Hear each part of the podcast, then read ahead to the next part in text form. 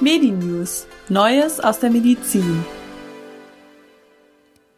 Der Nobelpreis für Medizin und Physiologie 2022 geht an den Genetiker Svante Pääbo. Der schwedische Wissenschaftler arbeitet am Max-Planck-Institut für evolutionäre Anthropologie in Leipzig. Das heißt, er beschäftigt sich mit der Evolution des Menschen, wie wir also zu dem wurden, was wir heute sind, der moderne Mensch, der Homo sapiens. Seinem Forschungsteam gelang zum Beispiel die erste Analyse des Neandertaler-Genoms. Das ist gar nicht so einfach, denn von unserem ausgestorbenen Verwandten existieren nur noch versteinerte Überreste. Daraus musste Päbus Team die Erbsubstanz gewinnen, aufreinigen und dann analysieren. Sehr kompliziert und erst seit wenigen Jahren möglich.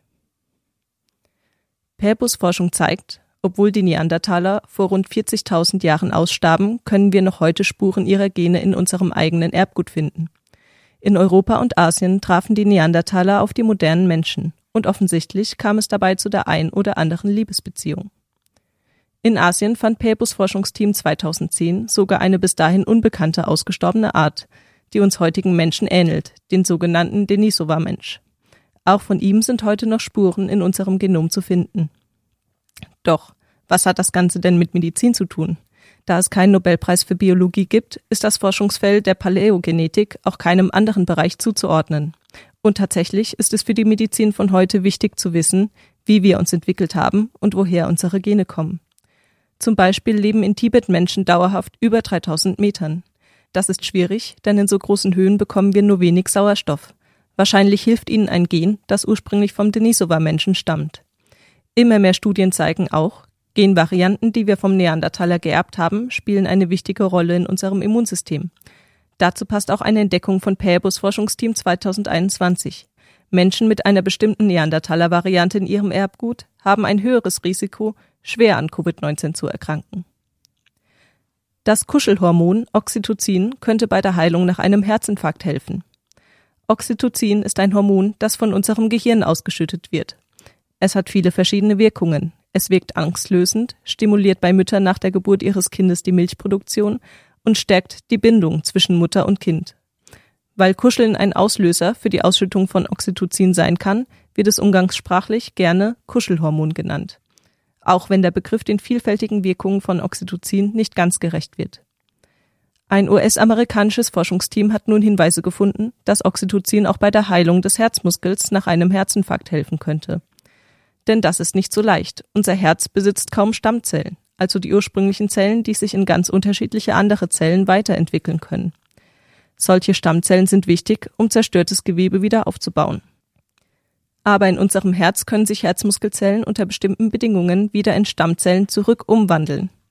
Die Forschenden testeten verschiedene Botenstoffe unseres Körpers an menschlichen Herzmuskelzellen in der Petrischale. Bei Oxytocin sahen sie, dass es die Rückumwandlung in Stammzellen anstoßen kann.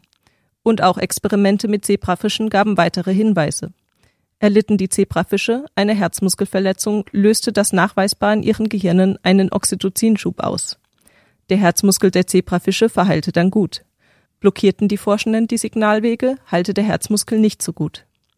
Es gibt bislang keine Hinweise, dass wir Menschen auch mit so einem Oxytocinschub auf einen Herzinfarkt reagieren aber die Experimente mit den menschlichen Herzmuskelzellen zeigen zumindest, dass wir die Wirkung von Oxytocin nach einem Herzinfarkt auf die Regeneration des Muskelgewebes näher untersuchen sollten.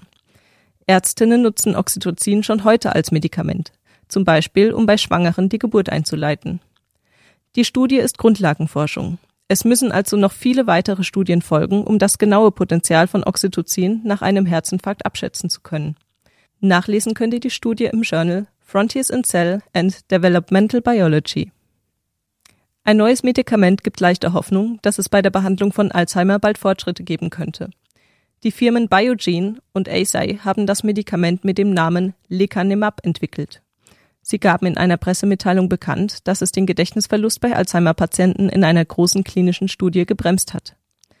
Die Meldung gibt leichte Hoffnung, denn seit Jahrzehnten suchen Forscherinnen und Forscher nach einem Medikament gegen Alzheimer, bislang ohne Erfolg.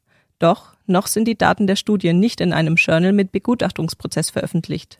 Das heißt, wir können bisher nur wenig darüber sagen, wie gut die Daten wirklich sind und was es zu kritisieren gibt. Uns liegen nur die Informationen aus der Pressemitteilung vor. Danach hat die Behandlung mit Lecanemab das Fortschreiten des geistigen Zerfalls um 27 Prozent reduziert. im Vergleich zu Studienteilnehmern, die nur ein wirkstoffloses Placebo bekommen haben. Es ist schwer zu beurteilen, ob das viel oder wenig ist. Wahrscheinlich merken die Patientinnen selbst oder Angehörige nur sehr wenig von dem Effekt. Expertinnen warnen daher auch vor übertriebenen Hoffnungen. Weitere Daten möchten die Firmen bei einer Konferenz Ende November präsentieren. Außerdem beantragen sie die beschleunigte Zulassung von Lecanemab in den USA und der EU. Es wird also spannend, wie die Zulassungsbehörden die Studienergebnisse beurteilen werden. Medipod, der Podcast für Medizin.